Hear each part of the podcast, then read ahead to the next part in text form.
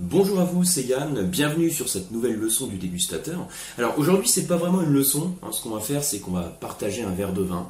Euh, je me suis dit que ça faisait un petit moment que j'avais pas ouvert une bouteille de vin, enfin en tout cas avec vous, hein. j'en ai ouvert d'autres entre temps.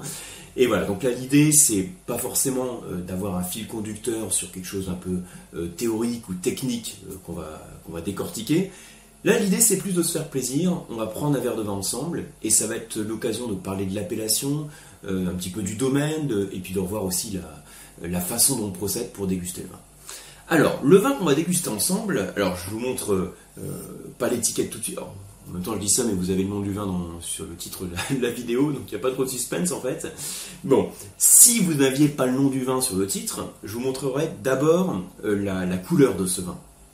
Et par rapport à la couleur, donc là c'est un peu froid, a un petit peu de buée, mais voilà, par rapport à cette couleur, on voit qu'elle est très intense, euh, dorée, qui tire sur l'orangé.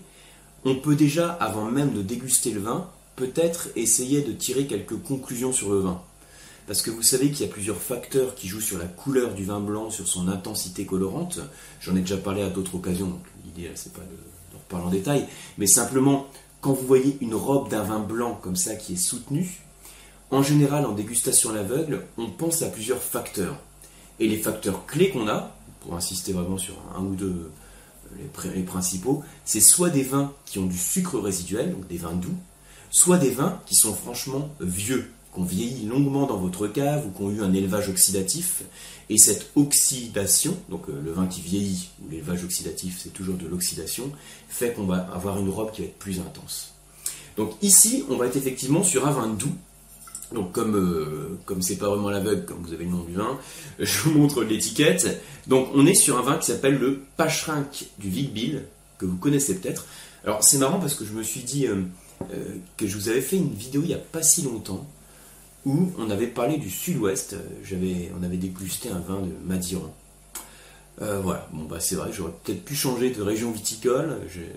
Récemment, on avait dégusté ensemble des vins du monde. Bon, là, on est revenu sur la France. Hein. J'aime bien le Sud-Ouest. Il y a aussi beaucoup d'autres régions que j'apprécie beaucoup. Là, le hasard, enfin en tout cas une des bouteilles que j'avais sous la main et une des bouteilles que j'avais envie d'ouvrir, a fait qu'on va déguster encore un vin du Sud-Ouest ensemble. Alors, le Sud-Ouest, on en a déjà parlé, hein, parce que j'en avais parlé sur une autre dégustation, mais simplement, si vous n'avez pas vu l'autre vidéo, l'idée c'est de vous rappeler en quelques minutes. Le sud-ouest, qu'est-ce qu'il faut avoir en tête? Un point clé peut-être, c'est la diversité. C'est un vignoble qui est hyper morcelé, hein. ça fait comme des îlots de vignobles en fait, hein, qui sont euh, très différents en termes de style de vin, euh, qui peuvent être différents aussi en termes de cépages, il y a beaucoup de cépages locaux. Euh, et puis là, on est dans la zone des Pyrénées. Et puis dans la zone des Pyrénées, vous avez donc la zone qui est le plus au sud, sud-ouest, hein, avec la zone du Pays Basque en fait. ensuite, le Béarn, avec Jurançon par exemple. Et puis ensuite, autour de la rivière Ladour, euh, vous avez donc les vignobles du bassin de Ladour, dont euh, les plus connus étant Madiran et Pacherin du Vicbil. Et en fait, alors je vais vous montrer la carte, je l'ai préparée ici. Euh, en fait, Pacherin du Vicbil, on est au sein de la zone d'appellation de Madiran. Donc Madiran, je vous rappelle, c'est du vin rouge. donc en cépage principal, on va dire le Tanat, un cépage qui a une certaine notoriété. En tout cas, si vous êtes amateur de Madiran, vous le connaissez. Donc, il donne des vins structurés tanniques. Et les vins doux qu'on a dans l'aire d'appellation de Madiran, ce sont les Pacherins du Vicville. Donc, je vous montre la carte hein, que j'ai sur l'Atlas ici. Je ne sais pas si vous la voyez, je me lève un peu. Donc là, en fait, dans la zone qui est ici, qui est entourée là, hein, dans le Béarn, la zone qui est ici, c'est Madiran. Et c'est la. Je ne sais pas si on voit bien. Madiran. Et sur cette même zone, on a euh, euh, donc Pacherin du Vicville. Alors, quand on dit Pacherin du Vicville, euh, on, fait, alors, on fait de manière générale référence au vin doux. Euh, sachez qu'il existe quand même une petite proportion de pacherins du Vigbil qui sont vinifiés en, sec, c'est-à-dire qui n'ont pas de sucre résiduel. Dans ce cas-là, c'est toujours précisé sur l'étiquette. Hein. Par défaut, en, tant que consommateur, quand vous voyez pacherin du Vigbil, bah vous savez, en plus là c'est spécifié doux, hein, doux. Et voilà, pacherin du Vigbil, vous savez que ça va être un vin doux, parce que si c'était sec, ce serait spécifié sur l'étiquette. Donc il faut au moins 45 grammes euh, de sucre par litre pour avoir le droit à l'appellation. Donc ici, on est sur le domaine Cap-Martin, qui est un petit domaine, enfin 15-20 hectares à peu près, qui est en agriculture biologique. Euh, donc le vigneron c'est Guy Martin, et qui fait de, jolis vins sur les appellations Madiran et Pacherin du Vicbil. Alors, quand on parle de Pacherin du Vic-Bill, il y a certains cépages qu'on a, les cépages principaux qu'on va utiliser dans ce vin. Il y a par exemple le petit mansin et le gros mansin, que vous connaissez peut-être si vous connaissez l'appellation Jurançon, mais également le courbu, le petit courbu, ou en cépage accessoire la ruffiate par exemple. Alors, il y a certains cépages qui sont, euh, c'est vrai, des cépages qu'on va trouver dans, dans ces zones viticoles. Euh, ce ne sont pas forcément des cépages à forte notoriété, mais ce sont vraiment des cépages aussi qui participent à l'identité de ces vins et qui en font aussi la complexité. Bien alors, assez parlé, on va quand même déguster ça. hein.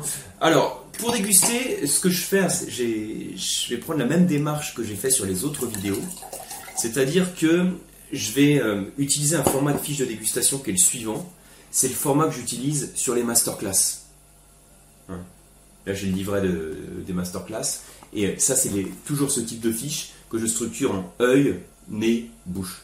Vous voyez un peu le truc. Comme ça, ça me permet, quand je commente le vin, de le faire de manière un petit peu carrée. Hein, Comme ça, si vous dégustez de chez vous, ça vous permet d'avoir un petit peu la même structure. Alors, donc on voit, je, vais d'abord commenter hein, la limpidité, donc c'est parfaitement limpide, pas de, particules, pas de, dé- pas de dépôt. Euh, en termes d'intensité, c'est soutenu, et on a déjà des nuances orangées, caractéristiques aussi de la sucrosité, peut-être de la maturité aussi qu'on a dans la baie de raisin. Au nez, tout de suite c'est intense, hein. c'est-à-dire que j'ai à peine plongé mon nez dans le verre de vin, je perçois déjà des arômes, j'ai même pas encore oxygéné. Donc il n'y a pas de défaut, hein, c'est la première impression quand même. Alors on oxygène. Le but d'oxygéner, c'est de libérer les arômes et puis d'essayer de les caractériser. Donc là, c'est tout de suite, c'est vraiment explosif, hein, je c'est vraiment très intense en termes d'arômes. Et on va d'abord partir sur les fruits avec une belle maturité, des fruits secs, de l'abricot sec, écorce d'orange. Alors ensuite, au-delà de ces fruits euh, un peu agrumes confits, on va partir aussi sur les fruits exotiques, l'ananas, la mangue. Et puis après, quelques notes un petit peu plus poivrées, épicées, floral aussi, jasmin, miel, miel d'acacia. On a vraiment, c'est vraiment intense. On sent à la fois, donc il y a une complexité hein, par rapport au nombre d'arômes qu'on cite. C'est un vin qui est complexe. Et puis entre guillemets, ça sent fort, donc c'est intense et c'est complexe. Alors, en bouche.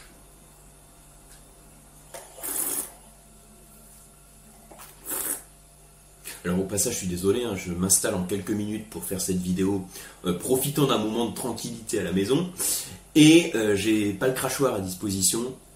Je vous assure, hein, sur les cours d'onologie, sur les formations, on a toujours le crachoir. Alors, première chose, au-delà de cette intensité, ce corps qui est apporté par l'alcool et par le sucre, je vais prendre la fiche de dégustation et je vais regarder chacune des sous-étapes. Alors, pour le sucre, c'est liquoreux. hein. on sent qu'il y a du sucre résiduel qui est bien présent dès l'attaque. En termes d'alcool, je vais déjà le qualifier d'alcooleux, sachant que le terme alcooleux, je répète, hein, ici n'a pas une connotation négative. On a un bon 14 degrés d'alcool, mais heureusement, on a de l'acidité qui vient l'équilibrer. L'acidité rafraîchit la bouche et permet d'équilibrer l'alcool. Donc l'acidité est vive, donc acidité vive, un bon niveau d'alcool, du gras apporté par le sucre, mais l'acidité est là pour l'équilibrer. Au passage, c'est aussi pour ça qu'on fait en sorte de le servir suffisamment frais. Moi, suffisamment frais, je suis parti carrément sur 8 degrés. Donc en, fait, en sortie de réfrigérateur, hein, le temps de la dégustation, il se réchauffe. Pourquoi on le sert si frais Euh, C'est la notion de saveur thermique. Ça permet d'accentuer la fraîcheur et l'acidité du vin. Si on le sert chambré, hein, imaginez euh, le servir à 20 degrés, alors là, il va vous paraître lourd. Il y a l'alcool qui va ressortir, le sucre. Donc il faut vraiment bien adapter la température de service pour apprécier ce vin. Alors je continue sur la fiche. Les tanins, on n'en parle pas évidemment, hein, on est sur un vin blanc. Et en termes d'arôme de bouche, je vais retrouver surtout ces fruits exotiques et les fruits confits avec une belle longueur en bouche, hein, 14-15 caudalie. Caudalie, c'est le nombre de secondes pendant lequel les arômes restent en bouche. Alors en réalité, on fait de manière approximative. On voit que le vin tient longtemps en bouche. Et c'est pas seulement le sucre qui persiste, c'est pas seulement la saveur sucrée, c'est aussi les arômes qu'on perçoit en rétro-olfaction. Donc on peut en conclure que le vin a une belle longueur en bouche. Donc là, on est vraiment sur un vin qui est bien fait, hein, de l'équilibre, longueur, l'intensité, de la complexité. Donc en termes de qualité, c'est un vin qui est excellent. Euh, en cours d'épanouissement, alors ceci dit, moi je ne le ferai pas vieillir beaucoup plus longtemps. Euh, même si c'est un vin qui va tenir au cours du temps, parce qu'il a de l'alcool, il a du sucre, hein, donc il va tenir au cours du temps. Ceci dit, c'est intéressant aussi de préserver la fraîcheur de l'acidité et la fraîcheur de sa jeunesse. Donc je ne le ferai pas vieillir beaucoup plus longtemps en cave, hein, sauf si vous avez vraiment une très belle cave et que vous, avez plusieurs bouteilles. Dans ce cas-là, pourquoi pas tester. Donc voilà pour cette petite vidéo de dégustation. J'espère que vous avez apprécié de partager un verre avec moi, même si vous n'avez pas forcément le même vin et puis que vous n'avez peut-être pas dégusté que chez vous, mais en tout cas que vous avez apprécié la dégustation de ce vin, euh, que ça vous donne envie peut-être de le déguster. Je choisis ce vin parce que c'est un vin aussi qui procure du plaisir et parce que au moment de, où je fais la vidéo, je me suis dit c'est cette bouteille que j'ai envie d'ouvrir. Voilà, merci en tout cas pour votre attention. J'espère vous retrouver très prochainement sur les formations du QAM ou sur les masterclass. A bientôt.